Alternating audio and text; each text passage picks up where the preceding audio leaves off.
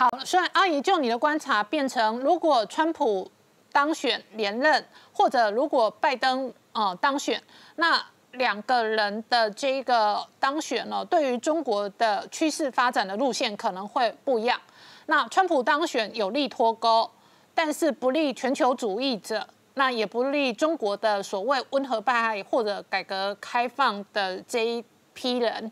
但是如果拜登当选，反而和平演变的空间或者几率比较大。那我再请教你，川普当选或者拜登当选，对于中国从冷战走到热战的几率哪个比较大？那同一时间。习近平真的有可能对台湾发动军事的热战吗？那从中共自身角度来讲，很明显，呃，美国两派政策都是对他不利的，因为中共的核心利益就是无限期执政、和平演变，像东欧的前共产党人那样拿着黄金降落伞退休，并不是共产党，只是共产党内部得到好处权贵的希望，嗯，是特殊利益集团的希望，并不符合共产党的整体利益。也不符合大多数共产党员的利益，嗯。嗯嗯，而川普制造的脱钩是要把中国逼回到一九九零年代克林顿打开市场市场上以前那种贫弱状态，甚至可能逼回到尼克松一九七二年外交革命以前那种毛泽东时代的极度贫弱状态。这显然也不符合中国共产党和中国中华民族利益合一，中国共产党领导中华民族实现伟大复兴的利益。嗯。真正符合中国共产党利益的做法，应该是美国像一个大号的国民党一样养回了共产党，然后让共产党反咬一口，在共产党领导中华民族复兴以后，取代美国的领导地位，一举解决中中国共产党作为外来政权的不合法的类似一个满清统治中国的不合法的问题。因为我们实现了全球统治，这些问题就可以自然的迎迎刃而解了。这是中国自身作为借主政权所不可避免面临的问题。但是问题在于，中国共产党希望的东西。由于自身实力对比的缘故，至少在短期内是没有希望的。那么在两种可能前中选择哪一样，就不是一个意识形态的问题，主要是个现实利益的问题。现实利益就是，其实所有的共产党员，包括改革开放受益集团，都希望共产党权无限期执政，包括美国曾经寄予很大希望的新兴资本家集团和中产阶级，他们的利益在改革开放中获得利益，都来自于共产党特权。不仅中国国内是这样，包括美国六加州和纽约那些通过对华贸易而发财的人，香港、台湾也有这样的人。他们之所以能够被共产党特许发财，是因为他们在政治上对共产党放水，共产党按照政治标准筛选他们。如果共产党体制不会存在，真的实行无差别自由贸易法，他们没有共产党给予特殊优惠，要跟其他人平等竞争的话，他们很可能发不了财。所以，即使是这些人，美国、香港、台湾的。我们可以称之为白区党群众和改革开放受益的集团，和中国国内改革开放受益的集团都不会像是美国全球主义者天真的希望那样变成和平演变和民主化的主要力量。但是他们不可避免要因为中美脱钩受到重大的损失。对他们来说，他们希望拜登或者是希拉里能够执政以后，双方暧昧不明情况至少能够多拖一段时间。但实际上从薄熙来时代的政治演变来看，即使希拉里上台，恐怕也不会给他们这种机会。他们像是小岛川在官员大人的情况一样，会被美国太上皇和习近平逼着做出政治选择。这个就像是在美国建国的时候，奴隶问题是被认为是可以随着时间自然解决的，但是时间长了还解决不了，你就会被迫站队，要么用暴力废除奴隶制支持林肯，要么干脆论证奴隶制天生就是合法的。最初建国初期那种。暧昧的双方都能接受的模糊空间，自然而然会消失。现在就已经到这个模糊空间消失的地。地步，拜登如果上台的话，他们还有最后的机会。即使他们自身作为个体来讲的话，并不想要真正和平演变。习近平和他的支持也会用企图和平演变和妨碍中国大国崛起、妨碍中国摆脱美国附庸国地位的做法来做到他们、倾斜他们的资产。所以他们目前是处在。无法选择的地位，而嗯，拜登的政策将会迫使中共党内和中国国内政治危机激化，而拜登的外交政策、国内政策又是依赖共识，在全球化导致美国国内矛盾尖锐、美国和各盟国矛盾尖锐的前提条件之下，这样会导致奇特的后果。第一，它使得美国自身的巨大力量，由于等待美国国内共识和盟国共识缘故，暂时发挥不出来，因此美国在国际上呈现为弱势，在大棒与胡萝卜的逻辑当中，显得没有能力对中共飞舞大棒。但是他对中国的国内政策却要求中国国内的势力集结起来，维护改革开放路线，打击习近平。请注意，按照胡萝卜和大棒政策，就是他减少了对中国的胡萝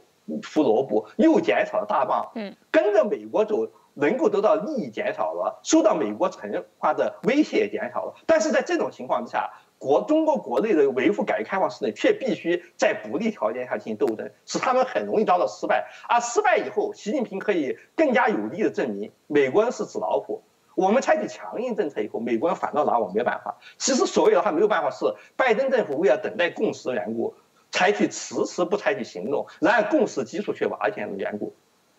呃，这种情况，美国外交瘫痪，而习近平通过暴力手段强化执政。特别需要把自己暴力手段合法化，因此要特别需要证明美国是纸老虎。这两方面因素一结合，使得中共高层虽然知道美国根本不是纸老虎，但是却有必要向自己国内的各派系证明美国是纸老虎，而采取冒险性的证明中国是已经大国崛起的外交政策。而拜登的多边主义却使得美国很难做出强硬的和及时的反应，他会。依依靠在克林顿时代存在，但是已经在川普时代遭到破坏的假设，等待各盟国、国际社会和国内各党派协调一致后才采取行动，因此在外交上显得迟缓软弱。在这种情况下，战争就特别可能发生了。而川普实行的单边主义外交政策是，不管盟国高兴不高兴，也不管另一半美国人高兴不高兴，老子就要这么做。因此，他反倒是。削减了胡萝卜，啊大棒显得特别强的情况之下，他的托孤政策反而不容易引起冒险行动，因为强势的帝国主义外交消除了魔法空间，不容易鼓励冒险行动，而协调外交在各盟国协调不一致的情况之下，对于冒险家，例如三十年代的德国、日本和苏联就是一个鼓励，因为你占领了捷克其他地方，英法还在忙着召开国际会议，三年五载还做不出决定呢，这三年五载当中，希特勒证明。我是胜利的，盟国是纸老虎，而反对他的德国外交官和国防军军人，他们的论据就是：你只要破坏条约，就会遭到盟国的惩罚。现在证明盟国没有惩罚你，于是你们就输了。德国人民和德国各权集团证明认为希特勒才是对的，主张维护条约的各个集团已经证明自己是错的了。以后他们再要发动政变的时候，就没有原先那种力量了。好，那阿姨就你的分析跟观察，呃，这个拜登的多边主义对上习近平的帝国主义，反而比较容易发生战争，那比较容易发生军事热战。那在这个军事热战的战场上面，很有可能是台湾或者台海吗？呃，从现实政治来讲，嗯，可能的突发点是很多的，嗯，但是，嗯，从维护共产党自身合法性的角度来讲，台湾是很难置身事外。也就是说，尽管出发点不一定是台湾，但是无论如何都要打下台湾。就像萨达姆在科威特打仗的时候，他无论如何都要攻击下以色列，因为只有这样才能论证萨达姆是全体阿拉伯人的领袖，而支持科威特和美国的其他阿拉伯国家是阿拉伯国家的叛徒。攻击以色列军事上是没有意义的，但是在政治上讲，却可以把反对他的所有阿拉伯国家都打成叛徒。嗯，而共产党的一个最大的心意就是他统治中国的不合法性，就是他是作为一个像满洲一样的外来政权插入到中国内部的，所以要证明他自己，像苻坚打淝水之战一个重要动机就是要证明他有合法资格统治中国一样。攻击台湾就是习近平的淝水之战，嗯，他不纯粹是军事性的，有强烈政治性，所以。呃，因为任何战争都有可能对共动摇共产党的统治，所以为了维持共产党统治，要么你根本不发生战争，要么发生战争。既然横竖统治要要动摇的话，那还不如使自己变得名正言顺一点。所以无论如何都会顺便打一下台湾，除非不打的话，只要打的话，台湾是不可能置身事外的。嗯，就只要发生成军事热战的话，那台湾一定是其中一个战场。但是以现在这个呃，川普的这个单边主义的。状况跟在整个周中国周围的布局，那有没有可能换了？万一换了是拜登当选的话，那整个亚太，那过去呃，蓬佩奥跟这个白宫的布局就有了调整跟改变。呃，川普和拜登的相对地位不同，川普和他集团都是外交和情报方面的外行，嗯，他们在国际关系上缺乏老官，呃，缺乏救人，在调动美国专业关呃机构的力量方面也显得力不从心，嗯，而拜登是告克林顿时代。建制派留下的旧人，他会更多的得到美国关照机构和美国海外各盟国的支持。但是形势比人强，在川普时代，本由川部分由川普本人推行，但更多的是由于国际形势造成的各种冲突。你现在照抄克林顿时代的国际协调的老方子，已经不能解决问题，需要进行的复杂谈判非常之多。拜登在国内的联盟非常脆弱。他的蜜月期最多有两年，而两年时间可能不够他完成他心目中设想那种，跟一一九九九年克林顿政府黄金时代差不多的国际方面的布局。各种直接问题会拖延他的行动，他很可能是一事无成，达不成任何协定的。嗯，而呃，川普政府在他已经做了疏远盟国的各种事情以后。想要实现联盟外交的话，恐怕真正能够做出反应是直接受到威中国威胁的，需要立刻做出选择的这几个远东的国家，包括日本在内。但是对于欧洲和世界上大多数不关痛痒的国家来讲的话，川普的外交多更多是一种符号性的声势。像阿联酋跟以色列建交就是符号性的，证明川普也是很有能力搞外交的。不要以为因为克林顿一派向来以为克林顿总统是个外交天才，嗯，你不要以为只有克林顿行，我们川普搞得比你更好。但是实质上他是准备就中东进行撤退的，所以他对亚洲、欧亚大陆各地的外交基本上都是这种符号性的外交。到关键时刻，川普更多的要依靠单边主义，而不是依靠迟迟反应的太迟的盟国的支持。嗯。好，那另外一个部分呢，请教阿姨的是习近平现在的战略，就是呃，我们看短时间之内会有一个五中全会，那再来十九大修宪之后，习近平刚刚阿姨的分析是，他开了一个门，有可能呃长期的继续掌权，但是只是开一个门，也并不一定会顺利走进这一个门。那你怎么观察？哦，在这样局势变化下。习近平可能的未来的发展处境跟趋势跟走向，呃，习近平已经掌握了趋势，嗯，趋势比布局更重要，比他自身的硬实力更重要。因为趋势显示，现在废掉习近平，非但不能使中国回到改革开放的黄金时代。反而会使共产党有效统治崩溃，而这而改革开放的利益也回不来。就是说，只有坏处没有好处。所以，他局势越紧张，对习近平就越有利。维持习近平统治就变成了共产党乃至于中国本身能够渡过难关的唯一选择。在抗战时期罢免蒋介石，对国民党任何派系和中国本身都没有好处。嗯，如果没有发生抗战的话。罢免蒋介石对国民党很多派系，甚至对中华民国都可能是有好处，或者至少是没有明显伤害的。但是抗战打得越久，中国的损失和国民党损失越大，国民党和中国对中国的依赖，对蒋介石和蒋介石集团依赖就越深。嗯，习近平也是这样，在二零一二年他是随时可以被拿掉的，但是今天要拿掉他不损害中国本身，不导致中国解体，已经变成不可能了。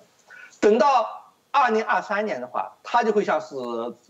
一九三八年的蒋介石一样，成为他跟中国本身成为一体，没有他就没有中国了。这并不是因为他本人有什么高明之处，只是时代本身、潮流本身、中国中华民族的建构和中国共产党所走的这一条，中国共产党代表中华民族伟大复兴，中国共产党中华民族不可分离的这条基本路线导致的路径依赖，这条路径依赖对他越来越有利。越来越使他有可能在一个日益实力日益衰弱、日益贫困、落后、愚昧的中国当中长期稳固自己的统治，变成终身独裁者和不可取代的人。嗯，那所以二零二三年之后，他个人的命运跟中国的命运绑在一起。那换句话说，如果他个人的呃这一个发展受到了呃受伤或者裂解，那中国也有可能受到影响跟裂解。是的，现在习，呃，如果希拉里在二零一六年执政，在习近平通过终企图通过终身制决定之后，发动党内的元老和改革开放派干部，把习近平打成第二个薄熙来，以恢复邓小平传统的名义搞掉习近平，另外让李克强或者其他改革开放开干部上台的话，是符合中华人民共和国利益和共产党内部很多重要派系利益，可以做得很顺，把习近平变成法国风的。但是如果拜登在明年上台，再要做同样的事情的话，呃，那就是在习近平倒台的时候，就会造成齐奥塞斯库倒台和戈尔巴乔夫八一九政变的效果。任何继承人都不可能有邓小平当年重新把支离破碎的工厂团结起来的能力。接下来会发生的事情就不是中国共产党回到改革开放的路线，而是中国共产党内部爆发八王之乱和北洋军阀战争的。在这种情况下，改革开放的成果也得不到恢复，出现只会是混乱。在这种情况下，无论如何闭着眼睛支持习近平做掉他的所有对手，至少能够维持中国的国内秩序和共产党领导中国统一，就会变成党内绝大多数势力的共识。嗯，而拜登政府可能采取的和平演变路线，反而会。给习近平的整党清党，嗯，确定习近平思想的唯一领导地位，一个国家一个政党一个领袖，提供有力的说辞和由于他们的失败，使大量的资源归回落到本来资源不多的习近平派系手里面，大大的巩固习近平本身的地位。好，所以阿姨就你的分析哦，如果习近平倒台，中国也可能就瓦解。那假设是瓦解，你刚刚的形容词是八王之乱，或者是军阀割据。那就回到你提过的这一个朱夏的理论，那朱夏的理论最后的中国可能会是什么样的一个面貌跟结构？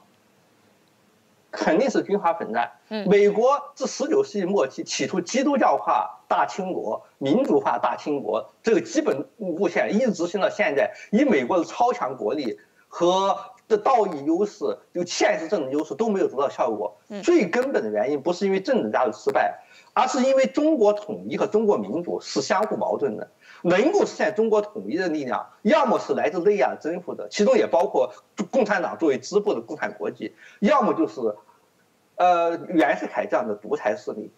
支持民主的力量，无论他的初衷是什么，最终的结果也必然会像蔡松坡和梁任公一样，他们本来也是只打算打倒袁世凯独裁啊，没有让中国分裂的。但是打倒袁世凯独裁，结果必然是中国分裂，而且这不是中国独具的现象。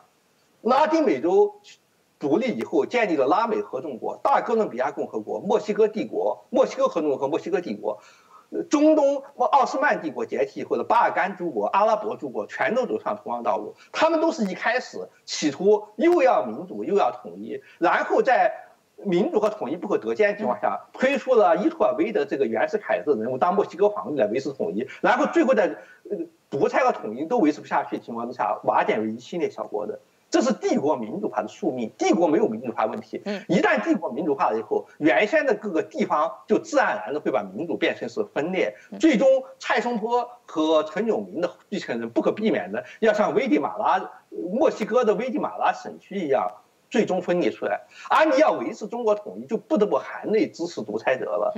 美国人和美国人扶持的所有势力都解决不了这个，不是由他们自身制定，而是可以说是亨廷顿式的全世界帝国政治，包括欧洲神圣罗马帝国解体、俄罗斯帝国解体都不能例外的基本历史规律。你再跟这个基本历史规律作对的话，要么就是。哎，像柯震东说的，我们忍受一下独裁政权，希望他们将来过一段时间以后会好。嗯，要么就是坚决反对独裁政权，结果却导致整个帝国的解体。两者之间没有中间道路，中间道路实际上是建在范小的基础上，又要民主又要统一。中间道路每一次执行不到二十年都会破产，现在又到了破产的时刻，说啊破破产的结果。必然会导致实力集团自己维持秩序，也就是不同程度的军阀割据。比较好的军阀割据是清末那种袁世凯式军阀割据，还杀人不多，还能维持是世界社会秩序。比较糟的军阀割据，那就是明末那种李自成、张献忠式军阀割据，导致社会的严重损害和人口严重损失。但是无论如何，改朝换代的中间期总是要军阀割据的，这是无论是。历代东亚中国各王朝发展的规律，还是奥斯曼帝国、西班牙帝国和全世界各帝国解体的基本规律。只不过在拉美和中东和世界上大多数地区，军阀割据结果就是穆罕默德·阿里这样一个跟地位跟李鸿章差不多的埃及总督，干脆割据一段时间以后，老子就独立了。嗯，像或是像危地马拉军阀或者是乌拉圭军阀，乌拉圭军阀情况跟蒋介石差不多，都是阿根廷打了败仗以后退到乌拉圭，时间长了。回不了阿根廷，老子就自己独立建立乌拉圭东岸共和国了。呃，只有中国受大一统文化的深刻支配和由于共产国际造成一系列这现实政治波动，到目前还坚持大一统主义。那么我们面临的选择不是你高兴不高兴，足下出现，而是你根本避免不了。要么你就硬着头皮说共产党江山万年，饿死一半中国人也要他江山万年，这话你又说不出口。而你要动摇共产党必然会造成巨化割据。嗯，那么巨化割据以后，你只能面临两起超时代的同样选择。我是认为统一高于民主，硬着头皮在支持下一个独裁来统一中国嘛？嗯，还是硬着，还是反过来，我们就拥立蔡松坡将军做滇国的国父，滇国不再是中国一部分，中国民主不民主跟我没有关系。蔡松坡将军领导下的云南那个民主可以了，就是这两种道路选择，哪一种道路选择更好？那完全是一个价值观的问题。但是无论如何，你都将面对一段时期的兵法割据和混乱。嗯。好，所以阿姨就你的这个刚刚的分析哦，讲到民主跟统一基本上本质矛盾，那特别是中华民族本身跟呃这一个民主事实上是矛盾的。再来，你刚刚讲习近平的处境很类似一九三八年的蒋介石，但是一九三八年的蒋介石统治的版权跟一九这个四九年蒋介石统治的版图差异很大。所以，习近平如果是步上蒋介石的当年的历史的命运的话，那恐怕他未来的政治的发展也可能不会是他想要完成的帝国梦。当然，一九三八年的国民党嗯比一九四九年国民党要强得多。他虽然只占据东南五省地盘，但是东南五省正处在黄金十年，经济迅速发展，前途很有希望。一九四九年国民党统治了全国各省，消灭了一九二八年和一九三八年他们还没有能力消灭的各地军阀和党内其他派系。但是这个是一个贫弱混乱、即将被共产党颠覆的中国。习近平面临权权力是这样，现在他只是党内的一个派系，而且还不是最强有的派系。像一九二八年蒋介石一样，其他个派系随时可能把他拱下去。嗯，他把中国引向跟全线对抗道路以后，他可以轻而易举消灭其他派系，像蒋介石消灭李宗仁、胡汉民、汪精卫一样，把他们的资源全都放到自己手里面。从蒋介石本人角度来讲，蒋介石和蒋介石集团变得更加强大了。嗯，一九二八年他根本不可能传位给蒋蒋经国的。孙科、李宗、汪精卫、胡汉民哪一个都比蒋经国有资格。一九四九年以后，他就可以传位给蒋经国了。但是那时候国民党本身和中国本身已经受到沉重打击，可以说他就是要在牺牲共产党和中国本身利益情况之下，制造出一种对他本人、他的集团，甚至是对习明德特别有利的局面。这个跟蒋介石路线的也是非常神似的。我们甚至可以说，蒋介石在一九三七年可能并不认为他打打仗的目的是为了让蒋经国当总统，但是战争造成的集权确实造成了他可以消灭国民党其他派系，因为战争要求资源统一，其其他派系把资源集中到自己手里面，然后又发现蒋经国才是他最可信任的人，这样一种基本局面。习近平现在也不一定想要习明德接班，但是。等到资源集中到他一人手里面以后，将来的局面必然是他想要谁接班就让谁接班。然而，他所接的这个班，就不再是一九二八年和一九三七年所设想的国民党胜利以后的富强繁荣的孙中山做梦想到的中华民国，而是支离破碎、眼看就要垮台的一九四九年南京政府和可怜兮兮的流亡到台湾、永远回不到南京的国民党流亡政府了。习近平将来交给继承人，也必然是一个支离破碎的。极度贫穷落后的中国，很可能他要在秦岭的地下掩体当中把位置传给习明德或其他可靠的继承人吗？嗯，好，那阿姨，你刚刚的分析，一九四九年支离破碎的国民党的政权，最后是流亡到台湾，那也影响了台湾这个半个世纪以来的发展。那你怎么观察？如果中国走向支离破碎的那一个趋势跟局面，那台湾的路线是什么？那台湾不能置身事外，也就是说台湾总是要被打一波的。嗯，呃，而且台湾内部的亲华势力，就说也在面临着这样的选择。其实这个选择在当年廖承志，呃，奉统战当局、共产党统战当局命令写信给蒋经国和国民党元老不就已经出现了。他提的论据在现在仍然适用。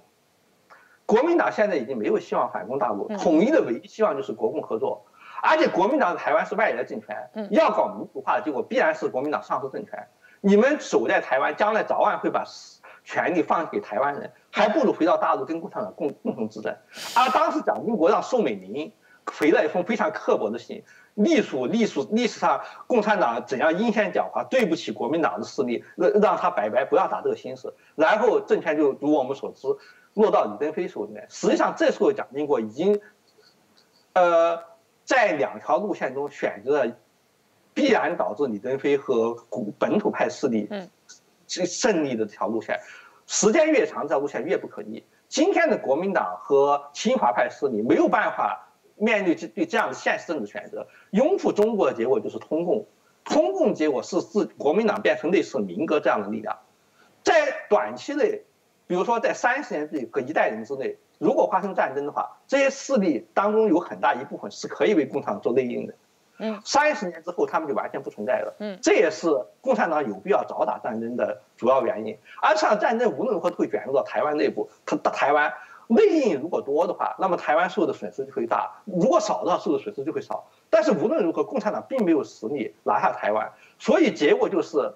如果台湾内部的亲法势力演化为亲共势力做内应的话，规模如果搞得比较大的话，将来。的排华和去中心化就会非常彻底，像印尼一样，很可能法语和一九四九年以后的所有移民都要被扫地出门，变成黑五类和被歧视对象。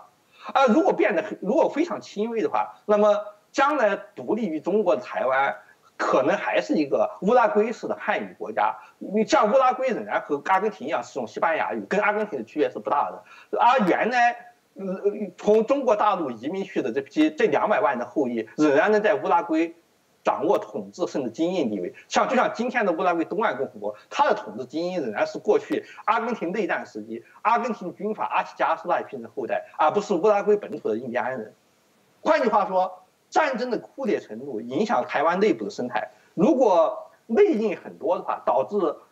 中国势力被彻底扫地出门的话，那么台湾本土派势力是可以废掉华语，把呃用日语或者是本土语言来取代华语，台湾将不再是一个汉语系的国。如果来大陆来的这批移民总体上来忠于台湾本身的话，那么台湾很可能将来仍然是一个汉语国家。但是中国自身的实力是不足以吃下台湾的，这个必然是使中国的海空实力和国际资产发到内地去。在退出国际社会的情况之下，在饥寒交迫之中勉强支持。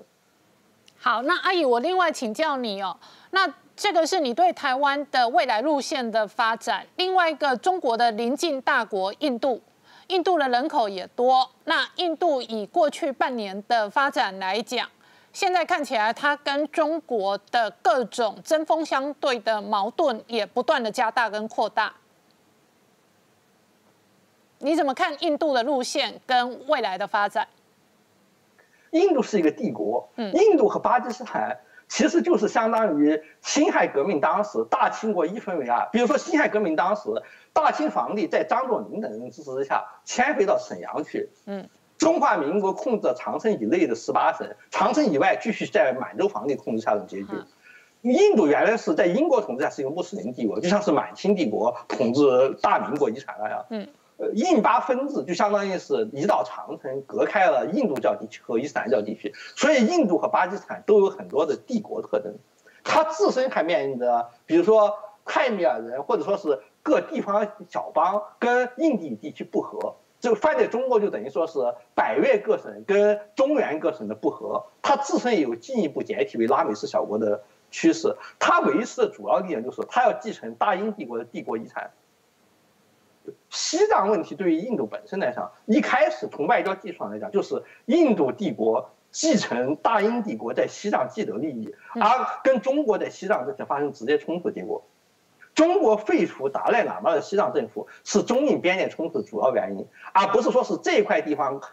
封建时代有多重中藩关系地方该归谁的问题，这些问题在达赖喇嘛还在是好解决的。废了达赖喇嘛以后，矛盾就变得不可调和了。所以根本上讲，中印冲突是两个帝国，旧穆斯林英印帝国和旧满洲共产主义中华帝国这两个帝国结构的冲突。印度帝国的势力范围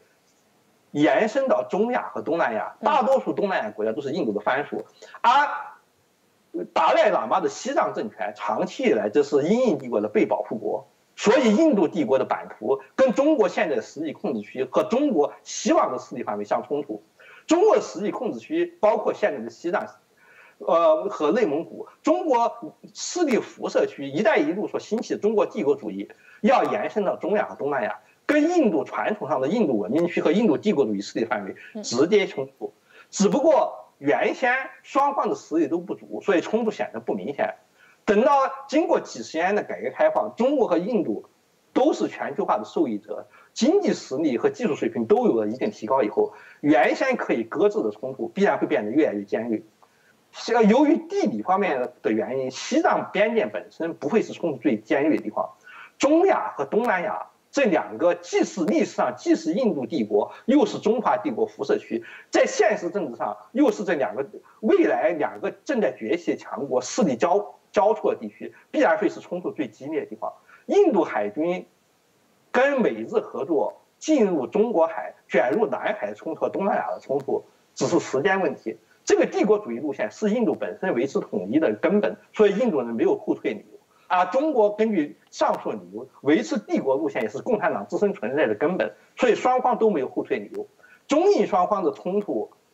比起中美和中日冲突要更加短兵相接，因为双方都没有妥协的余地。所以中印之间的冲突跟双方都没有妥协的余地，事实上它也是更可能快速或者发展成军事热战的这个战场。啊，是的，尤其是印度跟土是一个巨大的人口国家，而且不像中国的人口老化，在爱惜士兵生命，不愿意。呃，使自身受到过多牺牲的英英美和日本来看的话，印度是适合适当的代理人。嗯，呃，英英美的传统政策就是在进行大陆战争的时候，需要有普鲁士或者俄罗斯这样代理愿意留学代理人替他留学，而英国人只出海军。在未来跟中国冲突当中，这个出陆军付出最大死伤的大国，明显就是印度了。嗯，好。今天非常谢谢阿姨透过网络的这个平台跟我们连线，那也希望下一次哦还有时间哦，这个也还有机会可以透过网络的平台跟阿姨连线。谢谢阿姨，阿姨你平常收看《年代向前看》吗？呃，其实我一般不看视频节目，但是今年蔡呃蔡英文选举的时候。我是看过的，那时候在台湾政论节目当中，其实我就看《年代向前看》，对，包括那一份把吴思怀的胖胖的画像挂出来那一个短视节目。嗯，好，谢谢阿姨收看，我也是乙粉，希望呃未来还有时间、还有空间、还有机会跟阿姨在网络上连线。谢谢你，今天谢谢你，拜拜，拜拜。